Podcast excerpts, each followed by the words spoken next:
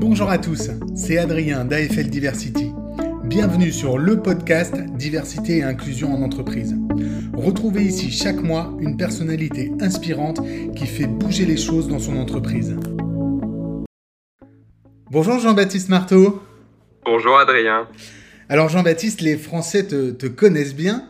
Est-ce que tu peux te présenter s'il te plaît?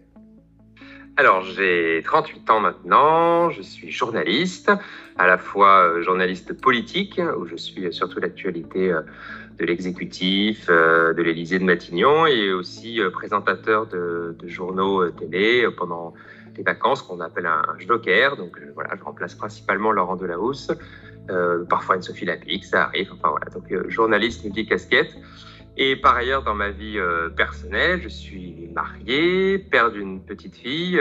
alors, marié avec un, garçon, faut-il le préciser. Euh, en tout cas, effectivement, j'ai toujours fait le choix d'être totalement transparent dans ma, dans ma vie euh, privée, même si je ne l'étale pas au grand jour toutes les cinq minutes, mais parce que c'est important aussi le, message qu'on peut envoyer. Aux, plus jeunes, mais pas que. moi, je reçois très régulièrement de, des messages de personnes qui se disent Tiens, je ne pensais pas qu'on pouvait être homo, papa, euh, heureux, intégré euh, et euh, dans un métier public ou autre. Donc voilà, c'est ce message un peu de, transparence et genre certains disent rôle modèle, mais pourquoi pas, ça me va aussi. Merci pour cela, c'est vrai que c'est important la visibilité. Avant de, parler peut-être de, France Télévisions, euh, France TV, j'aimerais qu'on parle un peu de toi. Est-ce que tu peux euh, nous raconter ton, parcours? Par où es-tu passé pour, euh, pour en arriver là où tu es aujourd'hui? Et peut-être faire un lien avec la diversité. En quoi c'est un sujet pour toi? Alors moi déjà, j'ai pas un parcours professionnel extrêmement classique, puisque la plupart des journalistes sortent des 12-14 écoles qui sont vraiment reconnues par la profession euh, et font ensuite un parcours assez classique dans des rédactions hautes. Euh, moi, j'ai commencé à travailler extrêmement tôt en fait. J'étais à la fac et euh, j'étais passionné d'équitation j'ai rencontré un producteur qui m'a dit écoute, moi je monte une émission pour une chaîne qui s'appelait Equidia à l'époque et euh, est-ce que tu auras envie de travailler avec moi Il m'a absolument tout appris, c'était quelqu'un d'absolument formidable et j'ai pendant euh, cinq ans tout appris avec lui, c'est-à-dire de tenir une caméra jusqu'à faire un reportage, commenter des épreuves en direct, présenter une émission. Euh, et euh, au final, donc, j'arrêtais pas de dire, allez, je, rentre dans mon école de journaliste l'année prochaine. Et puis, en fait, j'ai jamais eu le temps parce que je travaillais tellement que. Et donc, ensuite, j'ai. Sortant de ça, je me suis retrouvé justement face à ce petit problème où je toquais la porte de rédaction classique euh, plus grand public, médias généralistes, et on me disait, mais vous n'avez pas fait d'école. J'ai dit, attendez, mais, mais pourtant, moi, j'avais l'impression d'en avoir fait une, l'école l'école de la vie, diront certains, d'avoir tout appris. Et effectivement, euh, je me suis rendu compte que le diplôme, déjà, l'étiquette, c'était quelque chose de très important en France et quelque chose d'handicapant quand on ne l'avait pas. À moi, c'est je, m'en suis aperçu un peu à ce moment-là. J'étais persuadé que bah, l'expérience que j'avais me permettait largement de rentrer dans, après dans d'autres rédactions et tout. Et ça a été plutôt compliqué. Heureusement, euh, à force d'insister et tout, il y a une personne, un TF1 qui m'a fait confiance, qui m'a fait rentrer à LCI ensuite. Euh, où pareil, j'ai vraiment tout fait, du reportage, de la présentation et autres. Mais je pense encore aujourd'hui, effectivement, si j'avais pas croisé ces deux personnes, peut-être qu'effectivement, ma vie professionnelle aurait été très différentes. Euh, donc effectivement, on parle de diversité au sens large. Ça peut être diversité effectivement sur les orientations euh, sexuelles, de couleur de peau, d'origine sociale, d'origine euh, géographique. Certains viennent de la fin de la campagne ou d'une grande ville, c'est pas la même chose.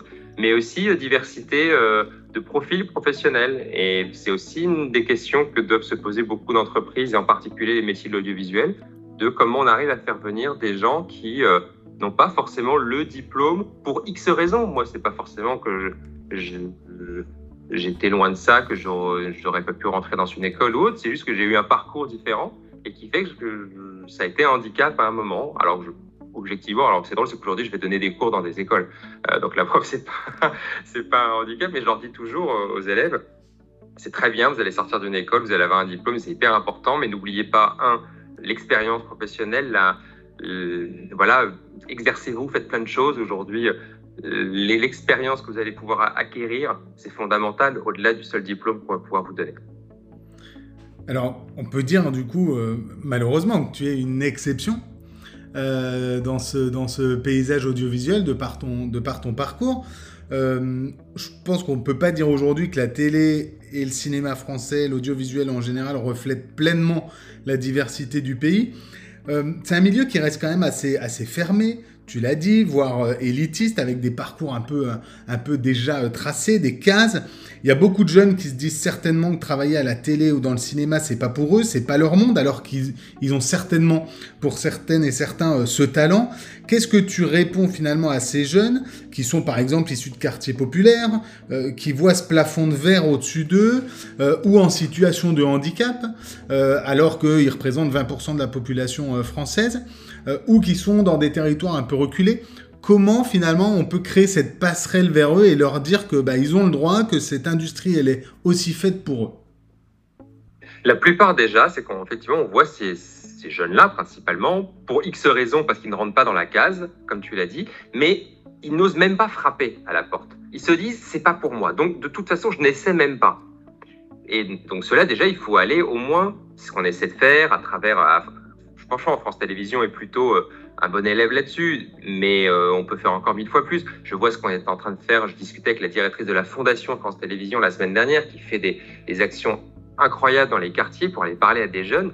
Mais elle m'expliquait à quel point, pour eux, ils se disent, mais ils n'avaient même pas pensé une seule fois que euh, les médias, l'audiovisuel, c'était éventuellement une filière pour eux, parce que par principe, ils s'étaient dit non, je viens d'un tel quartier, donc de toute façon, moi, j'ai le choix entre ces trois métiers, et évidemment, jamais je pourrais rentrer euh, à la télé, euh, un cinéma, ça doit être la même chose, ce genre de choses. Donc déjà, il faut aller les voir au maximum et leur, leur présenter un peu ce que c'est, en leur disant, voilà, si tu veux arriver à tel métier, telle chose, voilà le parcours euh, qu'il faudrait essayer de faire, voilà ce qui est possible de faire, quels sont tes talents. Donc déjà, il faut essayer d'aller à leur rencontre. Ça, c'est le plus compliqué parce que le chemin est immense. Et deuxièmement, on a parfois, je le vois, des jeunes euh, qui, alors je pense, voilà, je pense à un jeune en particulier, en situation de handicap, qui lui rêve de travailler à France Télévisions. C'est vraiment son rêve. C'est euh, depuis toujours. Et il est venu en stage deux fois. Et c'est vrai qu'il a, on a beaucoup réfléchi avec lui, la DRH aussi, essayer de voir comment qu'est-ce qu'on pouvait lui proposer qui correspondait à son envie, ses compétences, évidemment sa situation de handicap qui est une particularité, mais qui n'est pas du tout un, obstacle rédhibitoire. Et petit à petit, on est en train de trouver effectivement le, métier qui lui correspondrait le mieux. Et, je pense qu'il va y arriver, parce qu'en plus il est extrêmement déterminé. Mais combien euh, restent en dehors et n'y arrivent pas parce qu'on leur dit juste c'est pas pour toi, au revoir? Ça, c'est effectivement. Et je pense aussi encore à un autre, euh, qu'on accompagne euh, plus spécifiquement euh, avec une association dont on tout à l'heure, France, Télé pour tous, qui, lui aussi, parce qu'il sort des cases, déscolarisé, victime d'homophobie à l'école, qui fait qu'il a complètement lâché. maintenant, il, a 25 ans, effectivement, il n'a pas de diplôme, mais il a des compétences énormes dans plein de domaines. Et il mériterait vraiment, vraiment, vraiment de nous rejoindre sur, sur des postes très spécifiques qui, qui passionnent. Mais après, quand je vais parler de son cas, même à certains euh, dirigeants, cadres de France Télévisions, bah, le premier truc, c'est Ah, mais il rentre pas dans les cases, mais Ah, mais il n'a pas le diplôme, Ah, mais il a ceci, et cela. Et donc, effectivement, ils regardent un peu leur tableur et ça rentre pas dans la case qui est prévue dans le formulaire. Voilà, bah, il faut forcer un peu les portes. Ça demande une énergie décuplée. C'est-à-dire qu'effectivement, quand on est différent, quelle que soit la différence d'ailleurs, c'est plus difficile, c'est plus long, il faut se battre plus. C'est ça, c'est malheureusement c'est un constat que je, regrette, mais c'est un constat qui, est très réel. Donc il faut euh, y aller. Je dis toujours à ces jeunes, euh, allez-y, battez-vous. Oui, ce sera plus compliqué, mais on, mais on y arrive. Et j'essaie à mon modeste niveau, mais comme d'autres, de, pouvoir aider certains à franchir ces barrières. Ok, donc toi, tu, toi, tu le fais euh, en allant directement euh, bah, dans les écoles, à la, rencontre. Donc c'est un, c'est un travail titanesque parce que euh, si, si c'est une personne qui voit une classe de temps en temps, est-ce que est-ce que il y a un programme qui est mis en place par France Télé sur ces sujets-là? Est-ce qu'il y a des, des partenariats peut-être avec des associations? Beaucoup de choses qui sont mises en place effectivement à travers.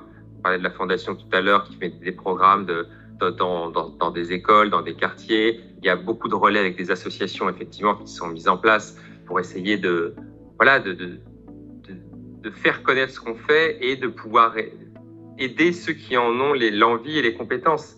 Parce que moi, je suis assez, toujours assez gêné sur le côté de, de quotas. Imaginons qu'on mette euh, tel quota de personnes qui doivent venir de, euh, je sais pas, de quartiers qui sont euh, situés en zone difficile ou je ne sais quoi.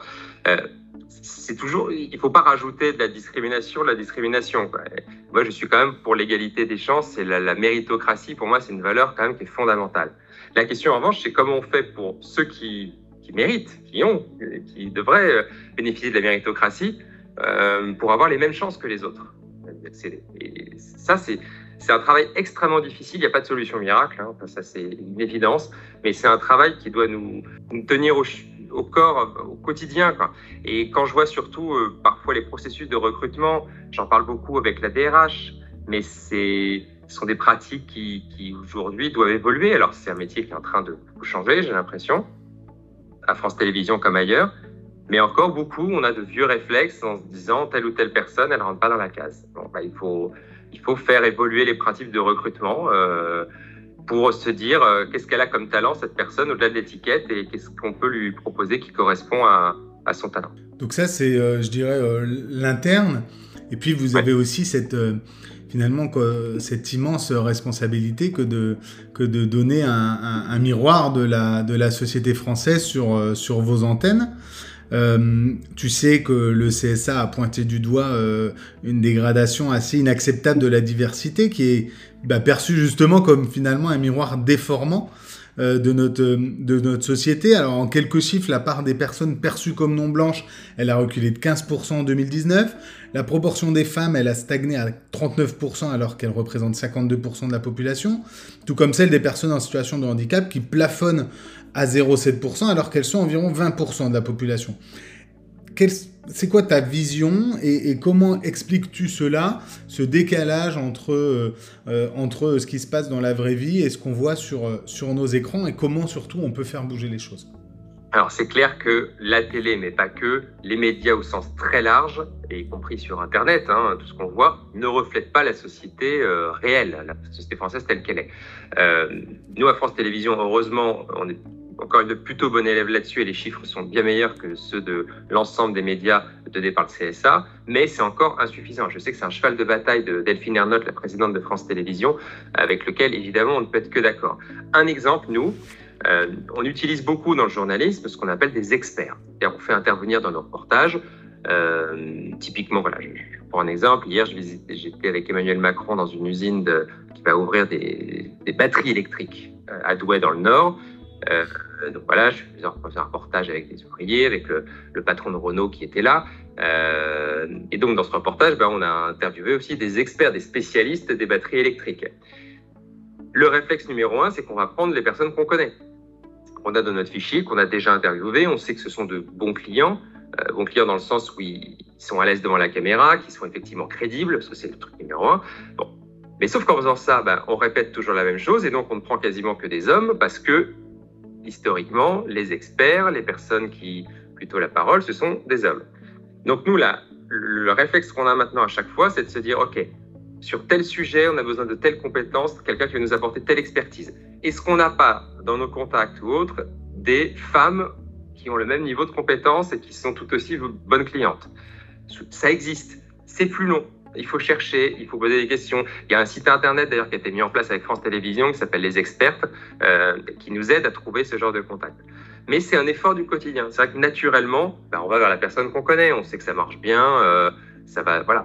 Donc on doit faire un effort et on est arrivé l'année dernière quasiment, euh, pas encore tout à fait, mais quasiment à 50% de femmes dites expertes dans nos reportages au journal de 20 heures c'est un travail énorme. Hein. Ça, ça, vous paraît pas grand-chose, mais c'est beaucoup, beaucoup d'efforts au quotidien. Bah, ça, ça doit être une de nos priorités. Pas forcément de se dire on met une femme pour mettre une femme, mais à niveau de compétences égales, est-ce qu'on peut pas essayer d'équilibrer pour qu'à la fin de, notre année, on ait autant de femmes que d'hommes dans nos sujets? Voilà, ça, c'est un petit travail qu'on doit faire et qui demande, c'est pas naturel, qui demande de changer les pratiques, nos pratiques. Alors pour changer euh, les pratiques, euh, je crois que vous avez euh, créé une association il y a quelques mois. Est-ce que tu peux nous en parler? Alors, effectivement, en fait, à France Télévisions, notamment dans le domaine de la diversité, il y avait une charte qui avait été signée avec l'autre cercle, qui est effectivement une association professionnelle qui, promeut la diversité au travail. Euh, notamment la, diversité des LGBT+. Euh, et en fait, on s'est aperçu qu'une fois que la charte d'engagement de bonnes pratiques avait été signée entre France Télévisions et l'autre cercle, ben, il n'y avait pas grand-chose qui avait été mis en place de nouveau. Parce qu'effectivement, bon, France Télé, c'est pas une, entreprise dans laquelle il y a beaucoup euh, d'homophobie, par exemple, de discrimination de ce type. Bon, mais il y avait quand même beaucoup, beaucoup de choses, à notre avis, qui, devaient être mis en place. Donc, on s'est réunis à plusieurs, on a dit, bon, on va créer une association qui est certes au sein de France Télé, mais qui est une association euh, quand même entre, indépendante, euh, pour à la fois faire plein de choses, recenser tous les cas d'homophobie qu'il peut y avoir, parce qu'on s'est aperçu que même s'il y en a très peu comparé à toute l'entreprise peut-être, il y en a quand même, notamment dans nous les régions. Il ne faut pas oublier que les deux tiers des salariés de France Télévisions travaillent pas à Paris, soit dans les France 3 euh, régionaux, soit en Outre-mer. et on s'est aperçu, on n'a pas eu beaucoup, on en a eu quand même des cas de gens qui sont venus nous voir en disant voilà, je subis euh, de l'homophobie, du harcèlement, tout depuis tant d'années, euh, tant de mois. Qu'est-ce qu'on peut faire? Et donc on les accompagne. Et en fait, très souvent, c'est assez simple, c'est qu'on fait juste le relais avec la DRH, la DRH qui n'était pas au courant de ce genre de choses. Et on, a vu des actions euh, concrètes. je pense notamment à deux cas où clairement il a fallu prendre une décision, voilà, radicale vis-à-vis de la direction du, cadre qui, qui faisait subir ce harcèlement et, des décisions qui ont été prises. le deuxième type d'action qu'on va pouvoir faire, c'est aussi tout simplement de la sensibilisation auprès de nos collègues. Parce que la plupart des, mauvaises pratiques, on va dire, en termes de diversité, c'est pas intentionnel, c'est par méconnaissance. Et on s'aperçoit typiquement que sur des sujets liés euh, à l'homophobie, à, au problème de la question des genres, eh ben, mes collègues sont totalement, pardon la femme, ignares dans, cette, dans ce domaine. Donc, on les accompagne et dès qu'il y a un sujet qui est en lien un peu, maintenant on est un peu référent et donc mes collègues rédacteurs en chef, reporters m'appellent ou nous appellent, parce qu'on est, je suis loin d'être tout seul, c'est toute une bande, en nous disant voilà, il y a telle question, comment on peut la traiter, qu'il faut appeler, euh, est-ce que les mots employés sont les bons, voilà. Et, aussi d'alerte. Plusieurs fois, on a dit attendez les gars, euh, tel sujet là, euh, on l'a pas traité comme il faut. Il faut qu'on passe mieux. Quand la loi sur la PMA est revenue en, en deuxième lecture à l'Assemblée, on a insisté fortement auprès de auprès des, éditions, des rédacteurs en chef du 20h, du 13h, euh, pour qu'on traite ce sujet-là. Et on a une écoute. La preuve, ce soir-là, on avait fait un très beau reportage avec, euh, à la fois, on donnait la parole, bah, certes, aux, opposants irréductibles, mais euh, d'abord aux premières concernées. Et on avait un très beau témoignage de femmes, notamment dans ce reportage. Voilà. Ça, c'est un peu le rôle de l'association, en tout cas en interne, ce qui est important. Est-ce que tu peux nous dire comment, comment cette association a été accueillie en interne à la fois? Par la direction, mais aussi par, euh, par les équipes, parce que le, le, le, souvent, ce qu'on retrouve euh, dans les entreprises, c'est euh, bah, une incompréhension quand on traite ce sujet ou qu'on l'adresse en disant soit bah, c'est pas un sujet, il n'y a pas d'homophobie chez nous, ou alors bah, c'est personnel, entre guillemets, même j'ai entendu, chacun fait ce qu'il veut de son cul. C'est exactement ça. On avait d'abord une petite surprise de la part de collègues qui disent bah, ça sert à quoi votre truc là? Pas de problème chez nous, tout va bien. Euh, euh, bah si, il y a des problèmes qui sont certes euh, peut-être pas autant qu'ailleurs, mais il y en a. Et effectivement, le côté, mais en quoi la diversité, l'orientation sexuelle a sa place au travail? Et moi, c'est une question que je me suis posée pendant des années. Je me disais effectivement, la vie privée, ça reste à la maison, et quand on est au boulot, on est dans la vie professionnelle. Ben non, enfin, pardon, mais on n'arrête pas d'être homosexuel une fois qu'on franchit la porte de l'entrée du travail. Euh, donc, euh, c'est, un problème. Et moi, quand on me raconte ce qui pouvait se dire en conférence du 20h, alors, il y a 20 ans, certes, à l'époque, voilà, des journalistes très euh, mâles, dominants et tout, c'est hallucinant. Et heureusement, aujourd'hui, ça n'existe plus. Et il y a des journalistes homo au sein de France Télévisions qui, pendant des années, ont subi mais, un harcèlement hallucinant. Mais c'était normal. On faisait des blagues sur les PD, c'était logique. Euh, bon, bah, tout ça, heureusement, est en train de changer. Et même parfois, je, je me suis voilà, euh, surpris en, à rappeler deux, trois personnes à l'ordre en disant euh, Non, pas de ça, t'es gentil, mais on peut pas le dire, tu vois. Et ça partait pas du. Je, pense qu'il était persuadé qu'il n'était pas homophobe en disant telle ou telle chose. Bon, bah si. donc, d'abord, ça a été voilà, un peu de surprise. Et au final,